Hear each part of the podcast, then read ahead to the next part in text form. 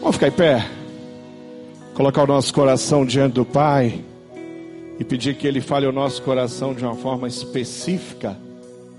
Tem alguém que você gostaria que que essa palavra de alguma forma chegue no coração dela? Depende de você compartilhar.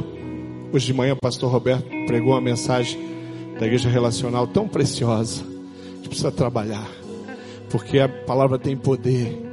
Nós cremos nisso. Vamos orar. Pai amado, eu sei eu sei que a tua bênção é sim sobre as nossas vidas. Eu sei que a tua promessa é sobre cada um de nós.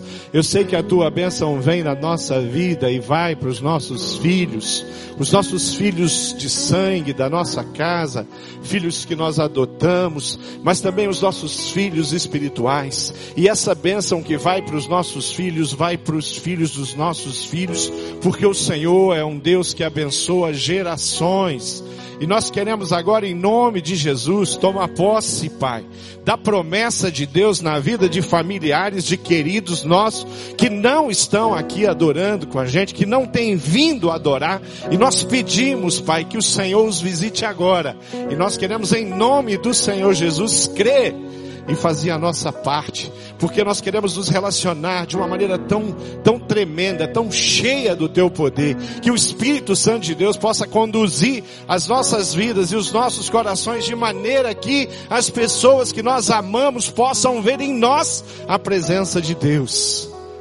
Porque se tem uma forma que o Senhor escolheu para ministrar, para abençoar, para tocar a mente, o coração das pessoas, é através dos nossos testemunhos. Eu te louvo pelos meus irmãos que foram batizados, que colocaram ali, declararam ali a sua fé em Cristo Jesus, o seu amor pela igreja, a sua paixão pela palavra, e nós queremos te agradecer por isso e pedir que o Senhor nos torne Deus, aqueles que vão avante levando a tua palavra. E em nome do Senhor Jesus, nos ajude, Pai, porque nós vamos ler a tua palavra e a tua palavra tem poder poder para mudar, poder para restaurar. Essa é a minha oração, em nome de Jesus. Amém. Antes de sentar, cumprimenta o teu irmão, dá um tchauzinho assim para ele, né? Se é de casa, pode dar um abraço, né? Se é esposa, dá um abraço aí bem forte nela. Fala, minha esposa, Deus abençoe você. Que Deus fale contigo, mas fale isso sem maldade, né? Fale de coração. Fala, eu desejo profundamente que o Espírito Santo fale ao seu coração. Pastor Roberto, hoje pela manhã, trouxe uma palavra sobre a igreja relacional. Eu vou dar continuidade a esse tema. E eu quero falar eh, e quero extrair, assim como o pastor Roberto fez, da palavra de Deus ensinamentos que são eh, de fato um diferencial para mim e para você, no nosso dia a dia, a maneira como nós vivemos. Quando nós olhamos, quando nós experimentamos tudo que temos experimentado, hoje foi dia, desde cedo, aliás, começou ontem o clamor pela cidade de Porto Alegre. Já ontem a gente começou a entender o que estava acontecendo em Porto Alegre ali, bandeira preta, e isso começou, preocupou. Hoje de manhã, às sete horas da manhã, o povo está lá. Nós estávamos clamando pela cidade de Porto Alegre, pedindo as misericórdias do Senhor. Nós queremos que o Senhor visite aquela região do país, como queremos que o Senhor visite as regiões lá no norte do país, queremos que o Senhor visite, mas a oração que nós fizemos hoje de manhã foi para que o Senhor Jesus usasse de forma poderosa o testemunho, o interesse do coração da sua igreja pela cidade. Para que o Senhor Jesus despertasse no meu coração, de fato, um sentimento um envolvimento com o sofrimento das famílias, pessoas que nós conhecemos e pessoas que nós não conhecemos. Hoje pela manhã houve um, um suicídio no bairro Alto. E eu não conhecia aquele homem, mas eu tive a oportunidade de falar com a família, de conversar com a família. Que privilégio que o Senhor me dá de poder levar uma palavra de consolo num tempo em que a família está perdida. E quando você ouve alguém falar assim, olha, a gente sabe, pastor, um dia vai morrer, a gente, a gente entende a morte. Só que a forma está muito difícil. E você poder levar uma palavra de consolo. E a minha oração é que a igreja do Senhor Jesus extravase todas as barreiras e fronteiras que ela tem com as pessoas, para ela de fato se apresentar num momento como esse, como aquela que sabe o que é ser relacional. E nós temos um exemplo máximo na nossa vida, que é a pessoa de Jesus, que sabia fazer isso, que sabia atender as pessoas, que se importava com as pessoas, que fazia isso de forma estrondosa, com um milagre grandioso, fazia isso num relacionamento de, com ele, ele com mais uma pessoa, ou ele com mais dois. Olha só, o texto que está aqui no livro de João, capítulo 1, eu quero ler do versículo 38 até o versículo 41, para que você observe como era o comportamento dele. Ele é a nossa inspiração, todos os personagens bíblicos são inspirações, é uma inspiração para nós, aqueles que fizeram coisas boas, aqueles que fizeram coisas erradas, nós nos inspiramos nele para não fazer aquilo, não agir daquela forma. Mas o Senhor Jesus tinha um jeito de de fazer, ele tinha uma forma natural de fazer, e às vezes eu fico olhando e falando, Senhor, é isso que eu quero no meu coração e na minha vida. O que é ser exatamente, o que é ser relacional? O que, que significa isso? Como nós podemos interferir na vida das pessoas a ponto de influenciar essas pessoas e produzir nela saúde? Produzir nelas uma vida mais digna, produzir nelas uma vida melhor produzir nela uma experiência através da sua experiência. Foi o que nós ouvimos aqui nos testemunhos hoje. Ser influenciado por alguém. Quem aqui tem condição de dizer eu nunca fui influenciado por pessoas? Nenhum de nós. Nascemos, você fala, você fala, porque você aprendeu a falar com alguém. Sua mãe e seu pai falava perto de você, você aprendeu a falar. Sua família falava, você aprendeu a falar. Se você nascer na Alemanha, você vai aprender a falar o que? Alemão. Tem uma família de alemão aqui do, pertinho de mim aqui, né? Família Jerk ali, ó. Se eu nas, nasci numa casa que se fala a língua inglesa, eu vou aprender. Mas por quê? Porque as pessoas estão falando. É impossível aprender a falar português numa casa que os pais falam outra língua. É impossível aprender outra língua, é, qualquer língua que seja, que não seja aquela que eu estou ouvindo. Aprendemos assim, através de relacionamento. Crescemos assim. Somos protegidos assim, fomos cuidados assim. Nossos pais cuidaram. Hoje pela manhã nós tivemos apresentação de bebê. Aqueles bebês foram trazidos aqui, né? Tinha um, o Davi, que era um pouquinho maior, né? Que, mas nem o Davi, um pouquinho maior, tinha condição de vir aqui sozinho, né, Pastor Marcos? Chamar o Uber, entrar no Uber, onde você está indo? Eu vou à igreja, eu quero ser apresentado. Não, não tem como. Não dá para ser apresentado assim, desse jeito. Os pais trazem, consagram, nós oramos, impomos as mãos sobre aquelas famílias. Relacionamento é o jeito que Deus escolheu. Quando a gente vai para a palavra de Deus, a gente vê isso no Velho Testamento, no Novo Testamento. Lá no Antigo Testamento você vai ver que como é que Abraão, por exemplo, influencia o seu sobrinho Ló? Como que Moisés, ele é influenciado e influencia o seu irmão Arão? Trabalham juntos. É, Deus dá uma, dá uma função, Deus dá um projeto para um, mas ele não tem toda condição para estabelecer aquele projeto. Se completa no irmão, Arão. Foi Deus quem fez as coisas desse jeito assim. Davi teve uma amizade que marcou a vida dele com Jonatas. Lá na frente, lá na frente, depois que ele já é rei, Jonatas já está morto. Deus ainda dá a oportunidade a Davi de honrar mais uma vez o seu amigo, cuidando do filho dele, Mefibosete. História linda que você precisa ler na Bíblia. História tremenda, história preciosa. Mas ali no, em João, no capítulo 1, no versículo 38 até o versículo 41, a palavra de Deus diz assim: Voltando-se e vendo Jesus que os dois, dois homens, o seguiam, perguntou-lhes: O que, que vocês querem? Essa pergunta aqui é muito presente no ministério de Jesus. Vocês já observaram isso? Tem um cego. O cego aparece diante de Jesus e Jesus pergunta para ele: O que, que você quer que eu te faça? O que, que você quer? Que que, por que, que você está aqui? Por que, que você veio até mim? Por que, que você está me seguindo? Ele pergunta para esses dois homens ali. E o que é exatamente que vocês querem? E aqueles homens disseram assim: Rabi, que significa mestre. Aonde você está morando?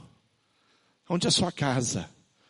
Algumas, algumas traduções diz aonde você está? Hospedado. Mas Jesus não está num hotel. Ele não está numa hospedaria. Tem uma casa onde ele está habitando. Mas eles estão perguntando: aonde é que você está? Que você repousa, que você descansa, que você se banha. Onde você está morando, mestre? Chamaram Jesus de mestre. E ele respondeu. E, e, e, e o versículo 39 diz: Respondeu ele, respondeu Jesus: Venham, venham comigo e vocês verão. Então foram por volta das quatro horas da tarde, viram onde ele estava hospedado e passaram com ele todo o restante daquele dia. André, Simão, irmão de Simão Pedro, era um dos dois que tinham ouvido o que João dissera e que havia seguido Jesus.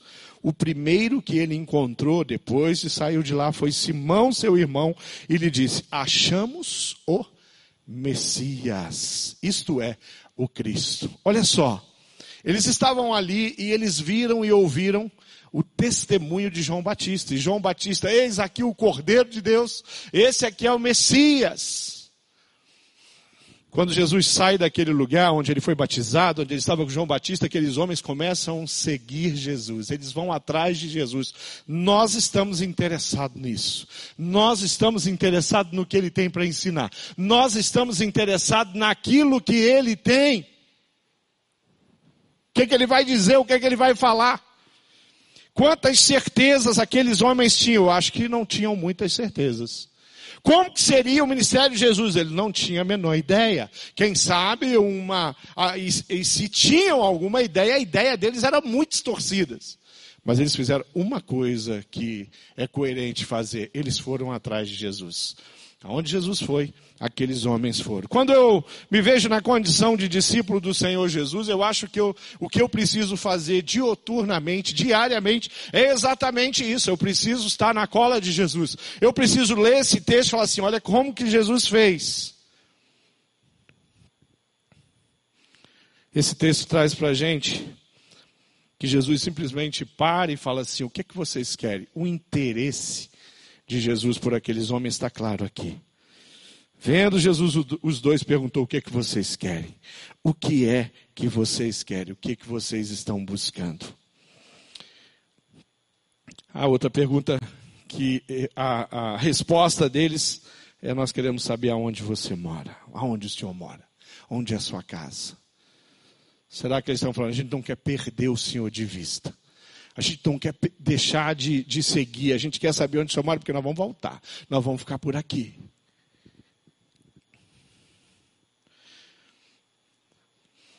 A coisa preciosa nesse, nessa história é que Jesus está interessado naqueles homens muito mais do que aqueles homens estão, estão interessados na pessoa de Jesus. Isso é o diferencial. Querido, nós já tivemos experiências com pessoas, nós já fomos abençoados por pessoas, nós já, pessoas já fizeram perguntas para a gente, nós respondemos e eles nos ajudaram. Eu nunca vou me lembrar, vou me esquecer do dia em que a minha mãe, eu era um adolescente, não interessado na igreja, não, estava indo aos cultos, e a minha mãe falou, Márcio, vem aqui, aqui tem umas cartas, e eu preciso que você leve lá na casa do pastor. E eu peguei as cartas e fui até a casa do pastor. O pastor morava ali na Tapajós, aqui no bairro do, do Bom Retiro. Eu subi ali, ele morava no último andar, não tinha elevador, era de escada. Não era fácil a vida de pastor antigamente, né? E aí eu subi ali, cheguei lá, ó. Eu vim trazer as cartas aqui da minha mãe, tá, ela mandou te entregar. E ele abriu a porta, ele não pegou as cartas. Ele falou: Não, entra aqui, vem aqui. Já que você trouxe as cartas, vem me entregar as cartas. Senta aí. E eu sentei. E adivinha o que aquele homem tinha para mim? Perguntas. Falou: Como é que você está? E ele começou assim, devagarinho. E ele foi, foi, ele perguntou: Como é que está a sua vida com Deus? A minha vida com Deus? Tá. Você acredita em Deus? Claro. Quem não acredita em Deus? Não, tem um monte de gente que não acredita em Deus, ele falou. Quero saber se você acredita em Deus. E aí ele começou a conversar, começou a me cutucar e começou a, a fazer perguntas para me fazer pensar a respeito da minha vida. Aqueles homens foram atrás de Jesus, eles tinham muitas perguntas. Só que eles foram no lugar certo, porque Jesus tinha as respostas que eles precisavam. Que das vezes a gente vai até Jesus, mas a gente vai com a intenção errada. E às vezes a gente permanece por perto dos lugares aonde nós podemos receber resposta, mas nós continuamos com a intenção do coração errado. Quem foi à padaria hoje? Quem foi comprar pão hoje? Levanta a mão. Quem teve na padaria? Teve, algumas pessoas estiveram na padaria, né? Ou foi à padaria. Por que, que você foi à padaria hoje? Você foi fazer o que na padaria? Bom, eu fui à padaria. Eu fui comprar pão. O que, que se faz na padaria? Quem foi desses que responderam que foram na padaria falar: Eu fui na padaria porque eu queria ver o padeiro. Eu queria ir lá, dar um abraço no padeiro, mesmo que seja né, aquele assim, ó, de, de Covid-19, né, um soquinho no padeiro. Ninguém vai na padaria por causa do padeiro. Né? Às vezes a gente passa um ano indo na padaria, a gente nunca falou, olha, diz para o padeiro que o pão dele é o melhor pão do bairro. Porque eu, a padaria que eu vou buscar o pão, eu passo em frente de outra. Quem faz isso aqui? Pastor, eu passo na frente umas duas ou três padarias para comprar pão naquela padaria que eu gosto da padaria, daquele pão do, daquele padeiro. Nós vamos na padaria, por causa do pão. Mas às vezes nós vemos a igreja ou vamos ao pequeno grupo também por causa do pão. E não por causa do Senhor Jesus. Eu venho à igreja por causa da benção. Eu venho buscar benção, eu vou para a igreja, gente, porque lá em casa a coisa está tão complicada, então eu preciso ir para a igreja. Eu não posso deixar de ir para a igreja, porque está tão confuso as coisas, está tão difícil. Então sabe o que eu vou fazer? Eu vou para a igreja, porque está tudo muito ruim.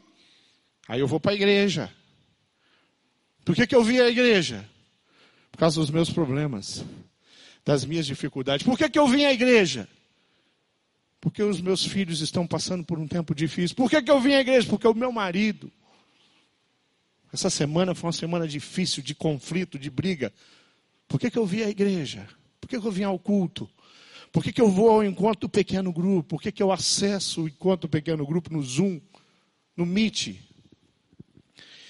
E às vezes a gente, às vezes a gente vai, vai a algum lugar, como esses dois discípulos, mas uma coisa eu posso garantir para vocês: eles não tinham ideia do que ia acontecer com a vida deles. O looping de 180 graus que a vida desses dois discípulos ia dar, porque eles foram atrás de Jesus. Eles não chegaram prontos ali na presença de Jesus. Levou um tempo para Jesus trabalhar o coração deles. Levou um tempo para aqueles discípulos estarem prontos para morrer pela causa do cristianismo. Até isso acontecer, eles cometeram erros, como eu e você. Até isso acontecer, acontecer, esses discípulos foram muito na padaria por causa do pão, não do padeiro.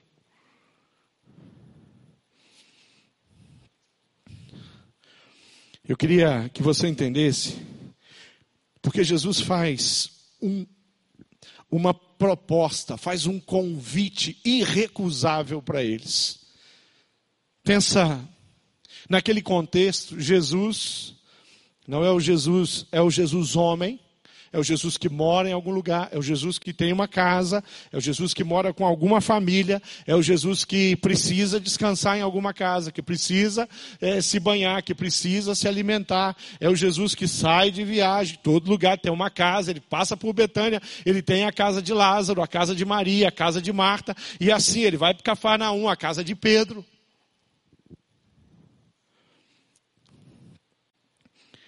Jesus faz um convite e fala: venham comigo e vejam aonde é que eu vivo, aonde que eu estou hospedado.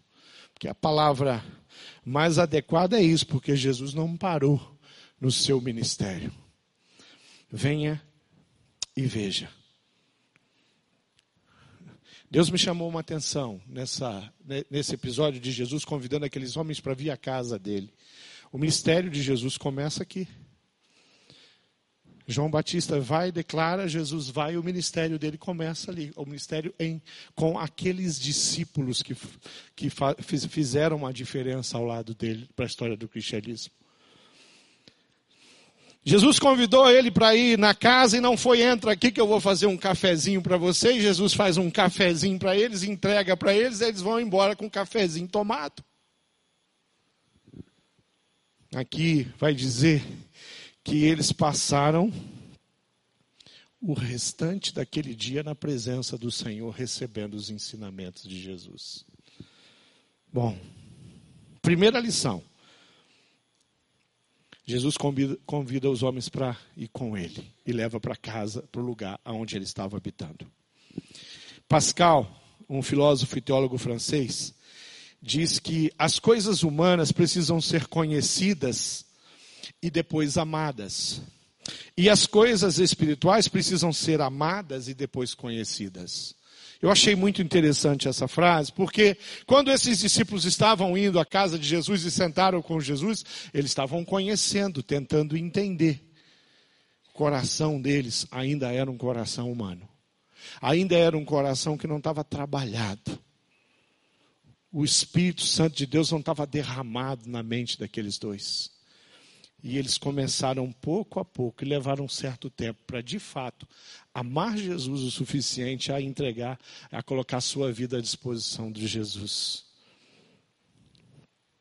Mas quando nós falamos de coisas espirituais, de experiências espirituais, nós falamos de coisas que nós amamos e muitas vezes sentimos e muitas vezes temos uma experiência sobrenatural, depois a gente vai entender eu estou falando de uma experiência de convidar pessoas para entrar na sua vida, na sua história, para ir para o seu pequeno grupo, para você ser o discipulador dela, você não tem a menor ideia no que vai dar aquilo.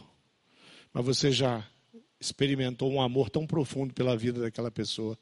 E você tem um interesse tão grande em abençoar a vida daquela pessoa. Querido, eu convivo todos os dias com pessoas que são mergulhadas numa vida bíblica, uma vida relacional, discípulos do Senhor Jesus que são enganjados na obra, mas eu também convivo com pessoas que são estão sempre protelando as coisas, estão sempre protelando. Essa semana, dois líderes me abençoaram muito coração com o testemunho deles. Um multiplicou o pequeno grupo dele no último final de semana. O outro vai multiplicar agora no próximo final de semana. O que vai multiplicar na próxima semana? O que vai multiplicar na próxima semana? Ele falou assim: Pastor, nós precisávamos já multiplicar em três, porque esse ano, o que o Senhor já fez, mas o ano, tá, nós estamos em fevereiro, gente.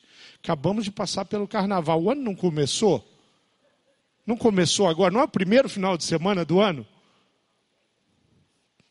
Depende. Depende aonde está o seu referencial. Porque se o seu referencial é Cristo, o ano começou dia primeiro. Ele nem, ele nem começou direito, porque ele emendou no ano passado. Foi só um dia depois do outro. Porque a graça que nós cantamos aqui faz parte da sua história, faz parte do seu jeito de viver. E aquelas pessoas que têm esse, esse jeito, esse comportamento de ser relacional, de se importar, de falar para as pessoas: vem comigo, vamos para minha casa. Vamos para o meu pequeno grupo, olha, eu vou sentar com você, eu vou te ensinar. Olha, tem um, tem um material na minha igreja, chama semente, você precisa conhecer. Você vai aprender coisas extraordinárias e lindas que você nem sabe.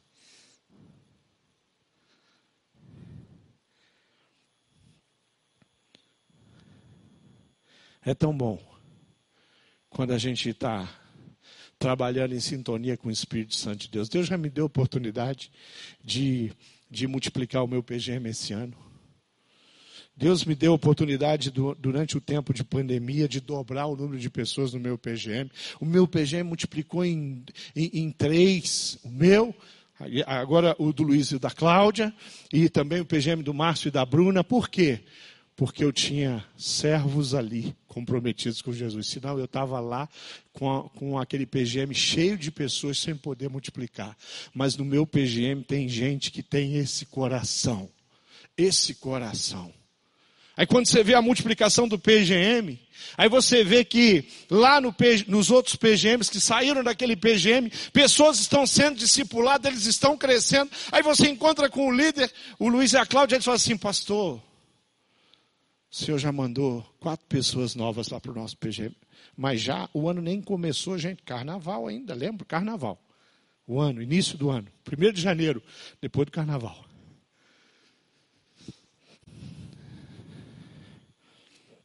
Já pensou se Jesus agisse desse jeito?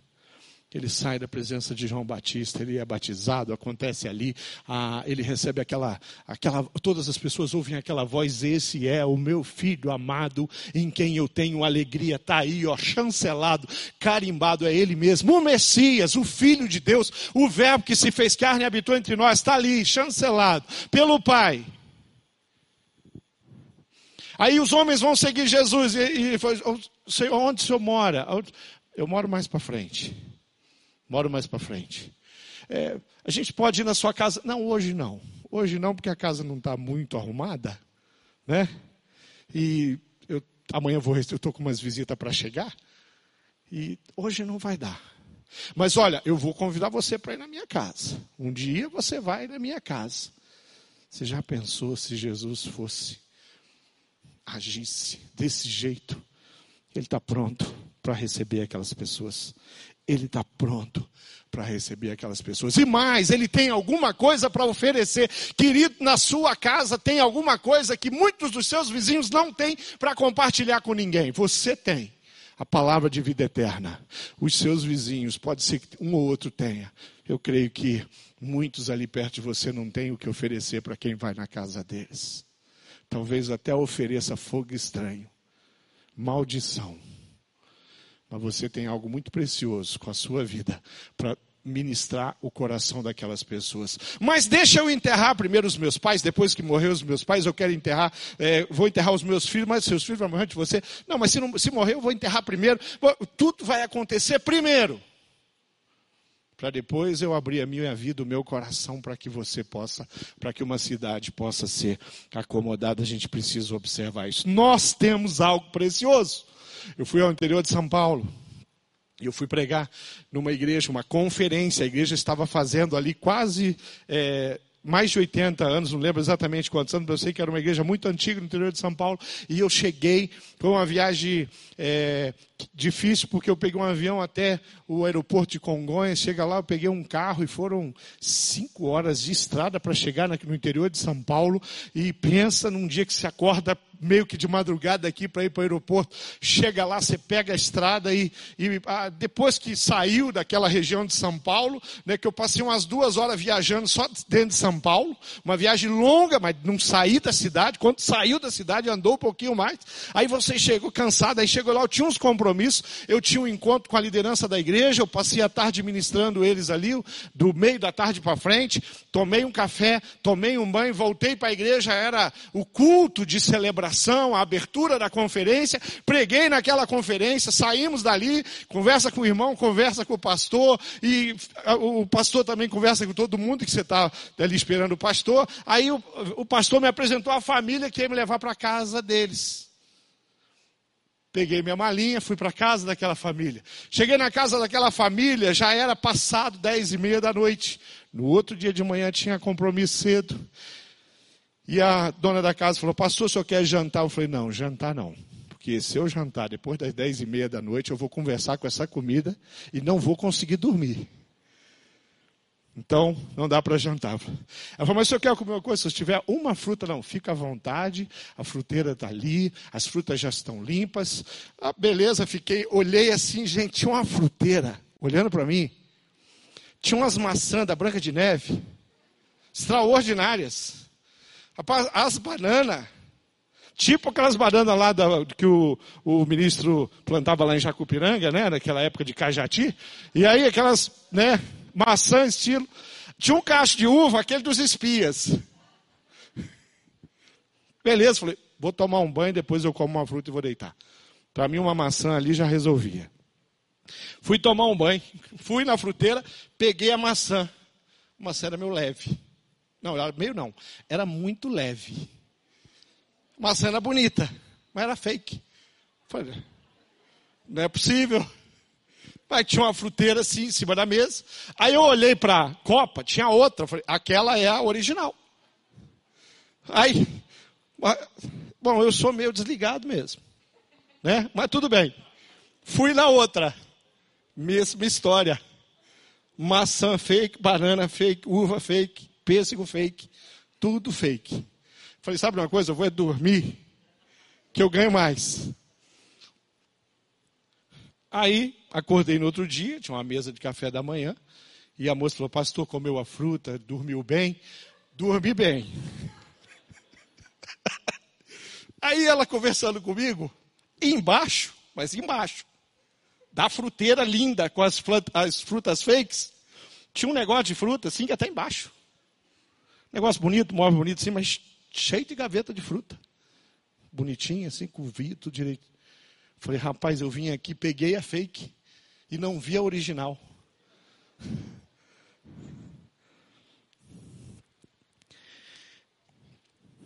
Às vezes, a gente vive desse jeito. As pessoas olham para a sua vida, olham para o seu casamento, elas acham interessante. As pessoas olham a maneira como você tem prosperado com seus filhos, ela está apanhando tanto com os filhos dela. Ela fala, olha, ela tem lutas, tem dificuldades, mas ela tem, ela parece que consegue conduzir a família dela de um jeito melhor. E ela até chega perto e fala assim: escute, você não quer me levar para sua casa para me ensinar um pouco sobre como restaurar o meu casamento, como ajudar os meus filhos? Mas às vezes a gente fala: não, eu não tenho tempo.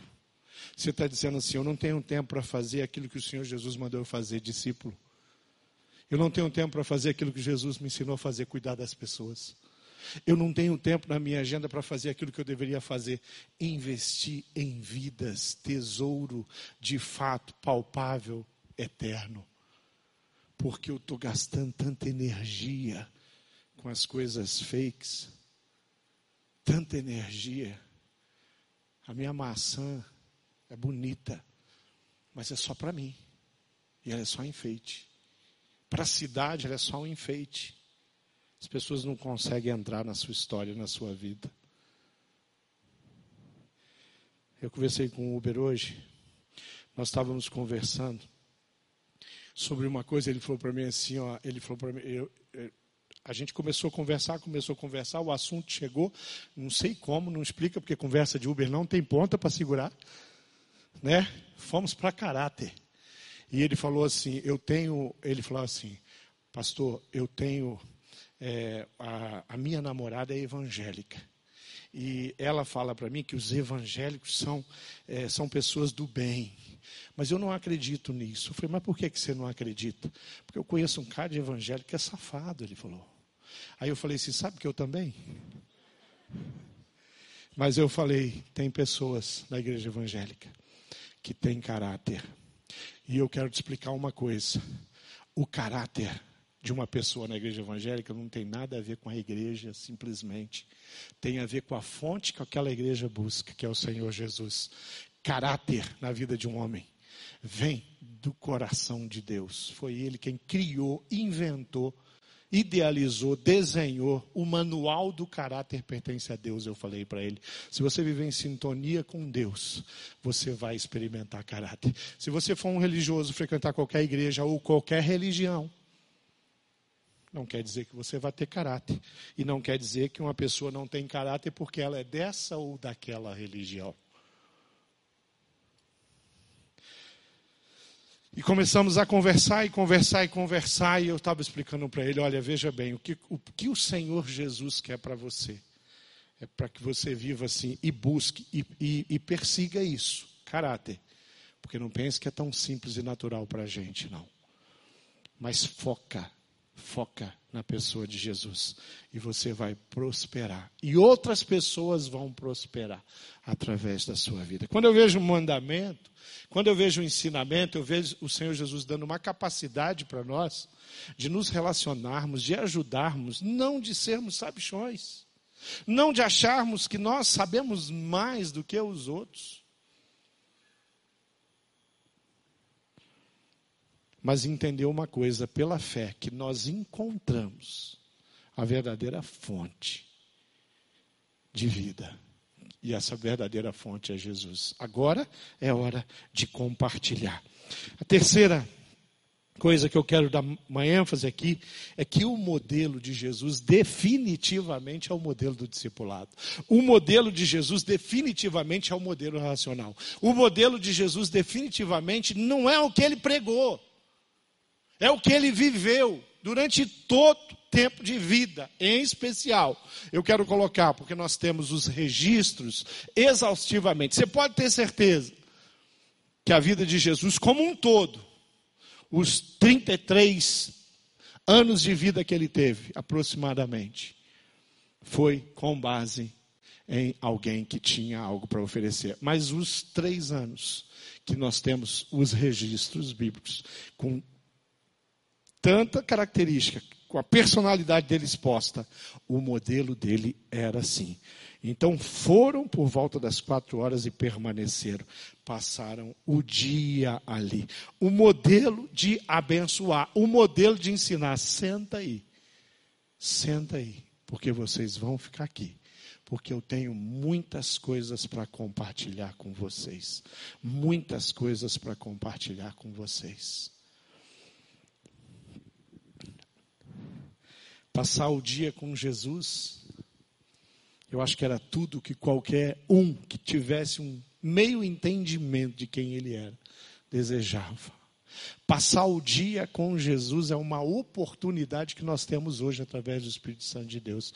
Viver um dia na presença de Deus, ser usado por Deus todos os dias, toda semana é uma possibilidade que nós temos. Agora eu posso fazer uma escolha diferente. Eu posso fazer uma escolha diferente de fazer, de estar ali pronto para ser usado por Deus. Por quê? Porque eu tenho muitos outros compromissos.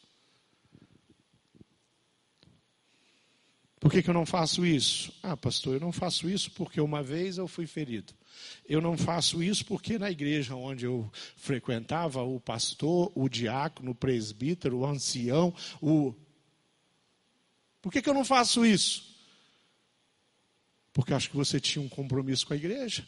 Talvez você tinha um compromisso com o diácono, talvez você tinha um compromisso com o pastor, talvez você tinha um compromisso com o líder de pequeno grupo, esqueceu de firmar um compromisso com Cristo, com a palavra, com a verdade. Por que, que eu não faço isso? Porque o meu trabalho não permite. Porque eu sou um ajuntador mesmo de tesouro na terra. Por que, que eu não faço isso? Porque eu sou preguiçoso. Eu gosto de ociosidade. Ociosidade. A vida é uma só. Maleia, cadê a?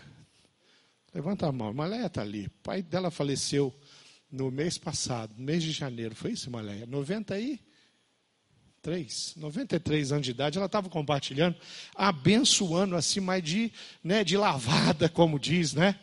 Não é, pastor Silvani? A gente estava ali ouvindo a história do pai que marcou a vida dela, que deixou um legado, um missionário, um homem de Deus, um pregador, falou do amor de Jesus até morrer.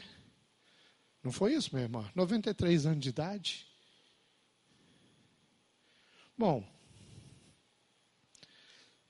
se ele tivesse focado, quem sabe, numa carreira sei, mas podia estar bem hoje, viu, financeiramente. Lé. Já pensou o patrimônio que o pai podia ter deixado se ele não tivesse dedicado tanto à obra de missões? Porque missionário para ficar rico, né? Nem ganha na loteria, porque não joga.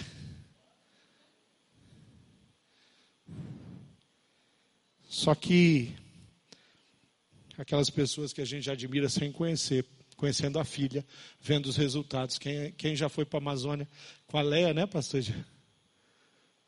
Quem já viu ela atuando e cuidando das pessoas lá com a dedicação, com amor, com garra, com determinação incansável, aquele calor louco, aquele negócio maluco, né, Malé? Aqueles, aqueles mosquitos que carrega a gente, né? Esse mosquito que morde em cima da camiseta, né? Quando eu falo, o pessoal pensa que eu estou brincando, que eu estou exagerando. Não, mas é fato, ele mordeu mesmo em cima da camiseta. É um negócio desse tamanho que eles chamam de, de pernilongo, né? O, Carapanã. Negócio, né? Queridos, dá para ser o melhor profissional, reconhecido, respeitado de onde você trabalha, e ao mesmo tempo ministrar vidas. Dá para ser uma pessoa bem-sucedida nos estudos, em qualquer área que você pense, e ao mesmo tempo ter a porta da sua casa e a sua agenda aberta para que pessoas possam ser ministradas. Dá para ser líder, gerente, professor, médico, advogado, engenheiro, qualquer coisa, bem sucedido e ser líder de um pequeno grupo, supervisionar um grupo de pequeno grupo e discipular pessoas. Porque se tem alguma coisa que vale a pena, é servir ao Senhor através do ministrar a vida de pessoas, de cuidar de pessoas. Cuidar de pessoas. E a gente precisa disso. Eu queria Queria que você entendesse uma coisa. Jesus, ele, ele sabia exatamente o que significava a casa onde ele vivia, o lugar onde ele podia ministrar a vida das pessoas. Jesus inicia o seu ministério ali, está aqui registrado. O primeiro contato com os discípulos, ele levou para casa dele aqueles dois. Eles dois voltam contando: Nós achamos o Messias, nós encontramos o Messias. Jesus termina o seu ministério terreno praticamente numa casa.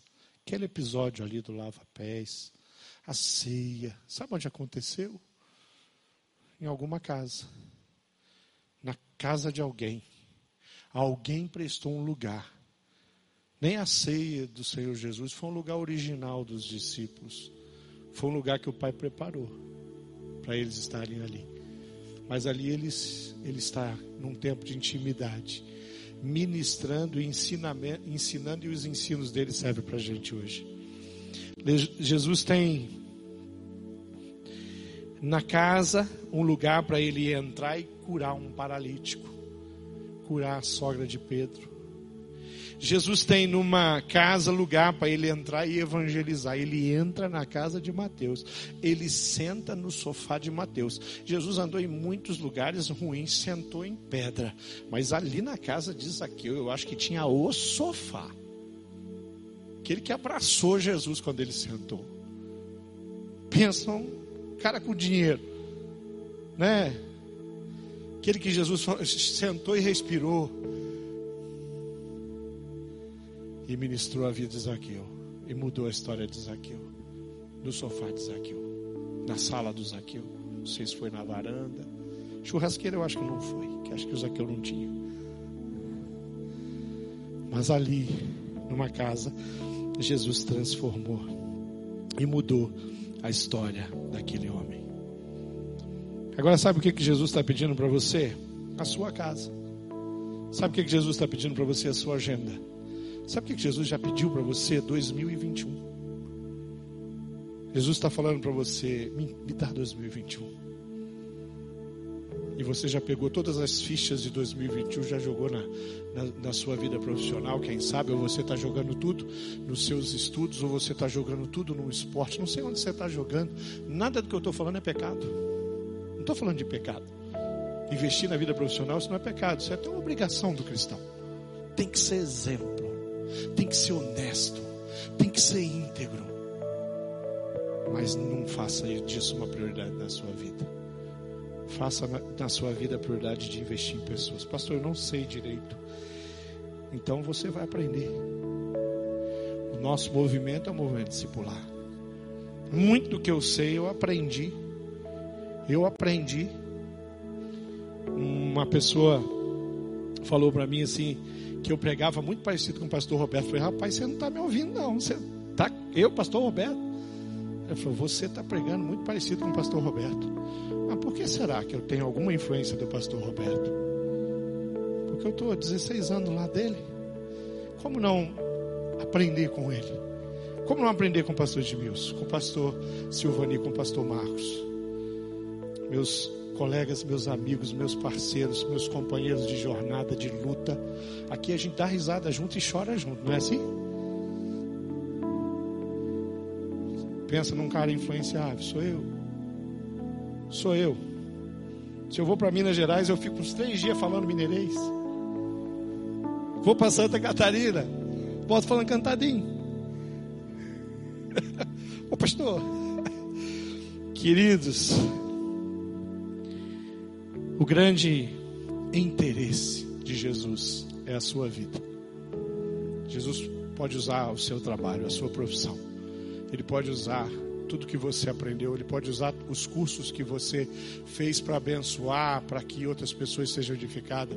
Hoje eu estava ali ouvindo ah, o, o, trecho que eu consegui no caminho, ouvindo a aula da IBD, o Paulo Merotti, todos os, todos os domingos, 18 horas, nós temos aula. Paulo Merotti estava falando, estava testemunhando sobre coisas da vida dele, da família dele, na área de finanças, exemplos preciosíssimos.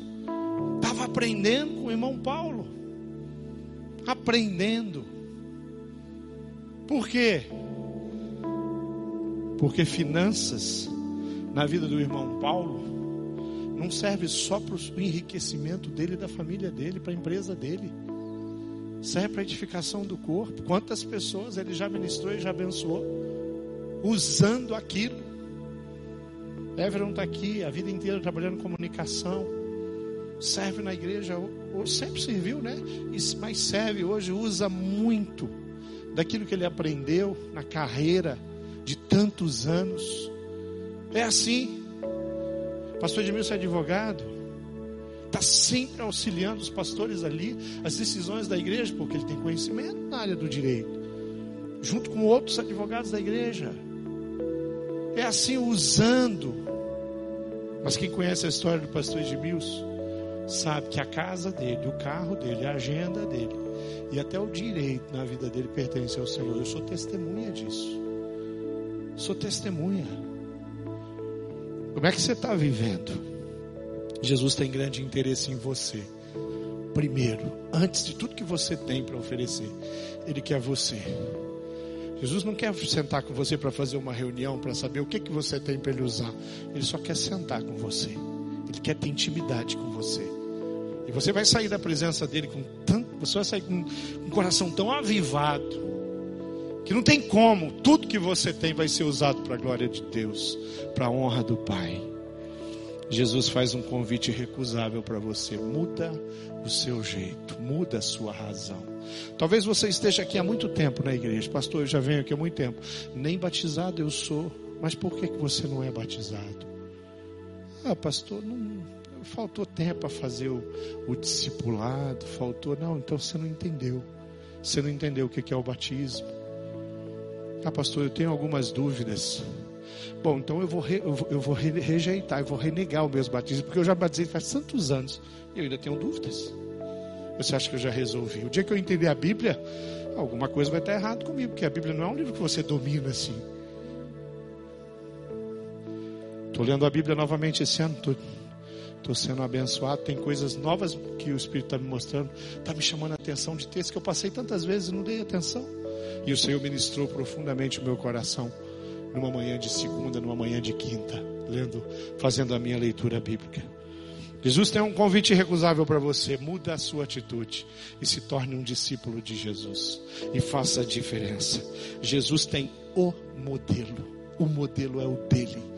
O modelo não é criado, o modelo não foi inventado, o modelo não está no livro do pastor Marcos, não está nos livros do pastor Roberto, não está nos meus livros, o modelo não está nos livros do John Stott, o modelo não está no livro. E o que tem lá que é modelo saiu da palavra de Deus, saiu pela inspiração do Espírito, eh, foi inspiração do Espírito Santo de Deus, baseado na palavra, porque nós somos bíblicos, centrados na pessoa de Jesus. Vamos ficar de pé? Vamos ficar de pé. Tem uma canção que diz que nós somos vitoriosos. Tem uma canção que diz que o Senhor nos deu a vitória. E quando você fala assim, o Senhor nos deu a vitória, o que, que, que, o Senhor está falando? Ele está falando, o que a Bíblia está falando, que ela diz que nós somos mais que vencedores. A Bíblia está falando de prosperidade, está falando de muita grana, de casa boa, carro bom. De repente você tem isso. É isso que a Bíblia está falando. A Bíblia diz que você é mais que vencedor, que pode vir pandemia. Ela não vai parar você. Não parou a igreja em momento nenhum. Não parou. Hoje foi um dia especial. Eu circulei no Ministério Infantil hoje pela manhã, eu vi as crianças lá em grupos menores. Sabe o que eu achei impressionante? Não vi uma criança sem máscara. Como é que pode? O que, que vocês deram lá, pastor Marcos? Ministro Fidelis. Foi um comprimidinho que vocês deram para as crianças? Elas ficaram de máscara lá? Ali, ó. Tá ali, sentadinha ali, ó. Ó, tá me olhando de rabo de olho agora que eu estou falando dela, né? Tá com a máscara dela. Ali, ó, né? De máscara também, colorida. Nós somos mais que vencedores porque vem uma pandemia cruel. Cruel, difícil, não é fácil. Não foi fácil estabelecer os pequenos grupos. Não foi fácil, tivemos que mudar o jeito com os discipulados. Fazer vida na vida no Zoom.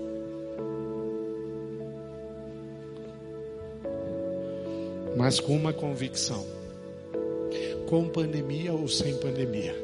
Bandeira amarela, bandeira laranja, bandeira vermelha ou bandeira preta, como está Porto Alegre. A igreja do Senhor Jesus é mais que vencedor. Nada muda, nada muda. A gente continua. Os líderes de pequeno grupo continuam.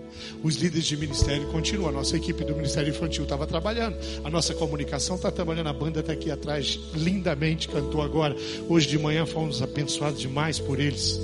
Está todo mundo aposto para servir um Deus que é relacional, que se relaciona e que tem alguma coisa para oferecer para a cidade. Vamos cantar? Vamos cantar. Canta essa canção. Mas canta com o seu coração e depois nós vamos orar novamente.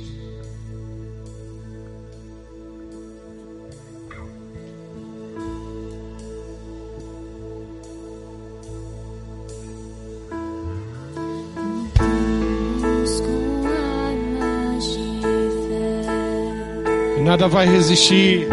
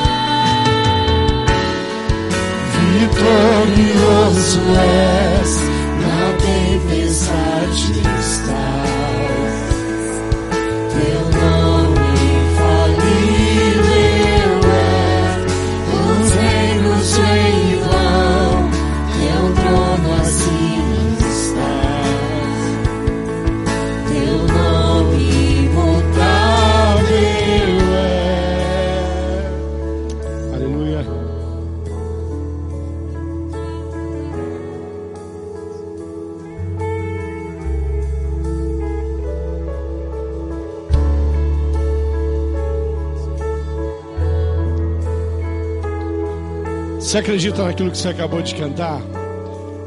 Estava olhando aqui a letra. Diz que o inverno não, não prevaleceu até agora. E ele não vai prevalecer. Porque é a palavra de Deus que diz.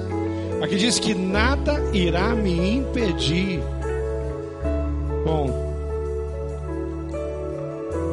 é uma frase que, que pode mudar a partir de você nada vai me impedir de fazer o que? de adorar o Senhor de todo o coração, de servir o Senhor de todo o coração. É isso que a palavra de Deus tem. Agora, como é que você está vivendo? Como é que você está adorando? O que é adoração para você? Talvez a adoração para você seja cantar. Adoração não é cantar simplesmente. Nós adoramos ao Senhor com cânticos, adoramos o Senhor com a poesia, com a letra das músicas, adoramos o Senhor com aquilo que nós falamos, adoramos o Senhor com aquilo que nós vivemos, adoramos o Senhor com aquilo que nós somos, adoramos o Senhor todos os dias, no domingo à noite ou na segunda de manhã, com a nossa atitude. Adoramos o Senhor quando servimos o Senhor de coração, quando colocamos o Senhor como prioridade na vida da gente. É isso que eu quero que você se comprometa comigo aqui. Tem alguém aqui que fala, pastor, eu preciso mudar de atitude. Eu reconheço. Eu não me envergonho de dizer, de declarar que tem coisas na minha vida que precisam mudar. Eu preciso colocar valores naquilo que realmente é eterno. Tem alguém que está assim, levanta a mão, fala, pastor, eu preciso mudar de atitude. Levanta a mão. Assim, eu sou eu aqui, pastor, preciso. Coisas precisam acontecer. Vi você, vi lá, vi lá atrás também. Eu preciso de uma de um jeito diferente. Eu preciso de uma agenda diferente. Eu preciso olhar para as minhas coisas de forma diferente. Eu preciso usar minha casa de forma diferente. Eu preciso usar minha capacidade de forma diferente. Às vezes a gente a gente diz, é, desafia um, fala assim, querido, seu pequeno grupo está crescendo, você não quer ser líder de treinamento, pastor, eu não tenho capacidade, mas o que, que você faz lá onde você trabalha? Ah, lá eu sou supervisor de vendas. Lá você pode supervisionar a venda. Aqui na igreja você não pode ser um. Ah, não, mas é. Para você se colocar diante de Deus para caminhar com alguém, você só precisa ter amor no seu coração. Só esse interesse.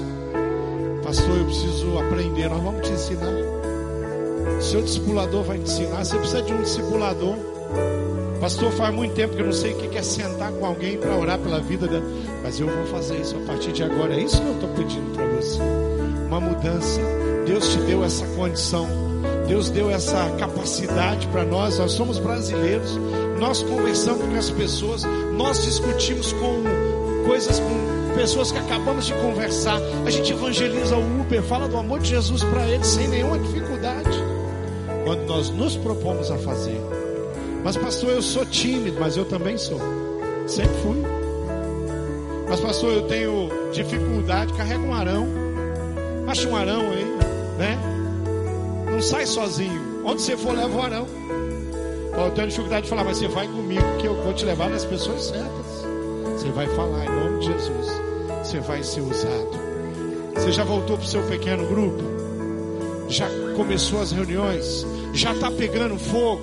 O Espírito de Deus está fazendo a obra lá? Já tem gente fazendo semente? Você já está fazendo semente com alguém? Porque o ano já começou, já está quase terminando já.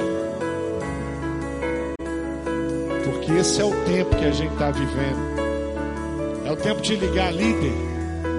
Vamos lá, me usa. Eu quero ser usado. Líder, me capacita, porque eu quero discipular. Líder, eu vou convidar as pessoas do meu trabalho. Ora por isso. E quando eu trouxer, eu vou fazer o semente com elas.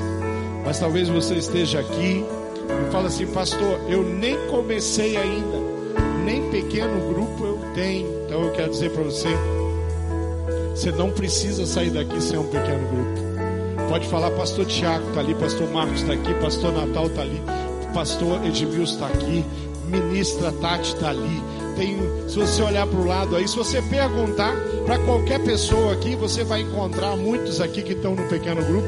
Você fala, eu quero ir para o seu pequeno grupo. Eu quero me comprometer com isso. Eu quero fazer isso desse jeito. Então é isso que eu quero que você saia daqui hoje comprometido a fazer diferente. Eu não vou ficar prometendo, eu vou fazer. Você ainda não se batizou? Não saia daqui sem falar com um de nós. Pastor, eu preciso me batizar. Eu ainda não me batizei, mas eu já entendi. Ou então você fala assim, pastor, eu não sou batizado, mas eu tenho dúvidas. Eu quero falar com você, querido. Quem aqui ainda não se batizou, fala, pastor, ainda não me batizei. mas eu quero me batizar. Levanta a mão. Quem está aqui? Não me batizei ainda. Olha, várias pessoas ali, ó. Vários, olha lá, lá atrás. E você lá, querido. Um monte de gente aí. Queridos, eu tenho uma palavra para vocês. Batismo é um, é um ato praticamente que acompanha o processo de salvação. Você confessou Jesus, corre corre, pode falar com o seu líder, pode falar comigo, pode falar com o pastor Edmilson, pode falar com a ministra Tati, pode falar com o líder do seu pequeno grupo. Nós queremos batizar você. Não saia daqui sem falar com a gente. É hora de resolver isso. Pastor, eu fiquei enrolando. Você viu o batismo? Que coisa linda. Você viu a fé daquelas pessoas? Você viu? Você acha que aquelas pessoas lá são pessoas que já entendem tudo de Bíblia? Pode ser até que tenha algum conhecimento, mas elas entendem tudo de fé. Elas entendem tudo do amor de Deus. Elas entenderam a proposta e o convite. O Senhor Jesus falou: venha, vamos, você que levantou sua mão, não vai embora. Nós queremos falar com você. Você precisa resolver isso. Nós vamos batizar você, vamos acertar isso. Junto do seu líder. Mas tem alguém aqui que não confessou publicamente Jesus como Senhor? Fala assim, pastor, eu nunca confessei publicamente que eu queria Jesus na minha vida. Levanta a mão, aonde você está? Fala assim: Eu quero confessar Jesus como Senhor e Salvador da minha vida. Querida, vem aqui. Quero que alguém ore por você. Pode chegar aqui. Tem uma jovem aqui alguém pode chegar. Vou pedir. Ministra Tati está aqui. Já fica com ela. Mas, mas, mais alguém, vem aqui. Nós queremos orar pela sua vida e você vai. Ela, a, a Tati vai fazer essa oração com ela, confessando Jesus. Aonde você está? Levanta a mão e vem aqui. Eu vi você lá, querida. Vem aqui. Vem aqui. Onde você está? Venha para cá. Mais alguém? Quem ainda fala assim, pastor, eu ainda não fiz isso publicamente de confessar Jesus. Pode vir para cá. Vai ser abençoador fazer essa oração com você. Talvez você esteja falando assim, pastor, eu tenho vergonha de ir aí na frente. É não, querido. Tem não. Tem vergonha não. Sabe por quê? porque Jesus naquele Calvário foi humilhado. Ele não se envergonhou por você. E você não vai se envergonhar por ele, não.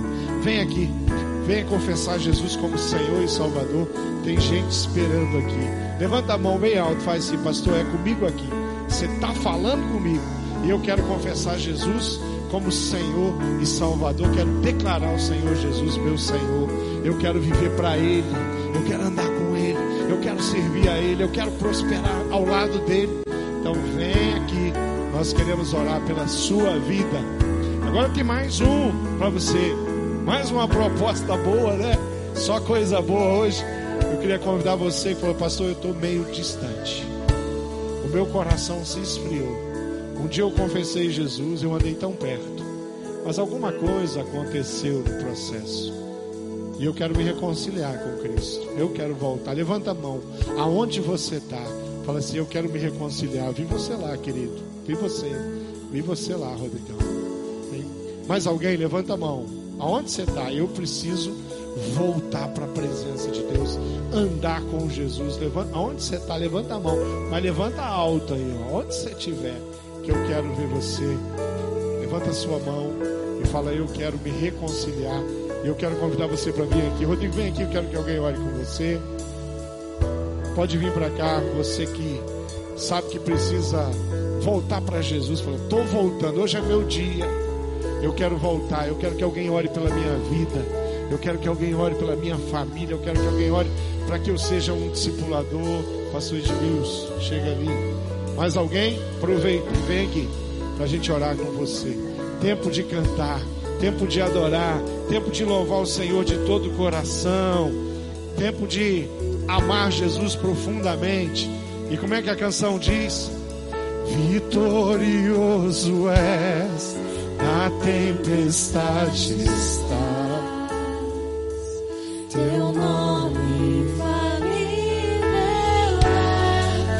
Os reinos vêm teu trono acima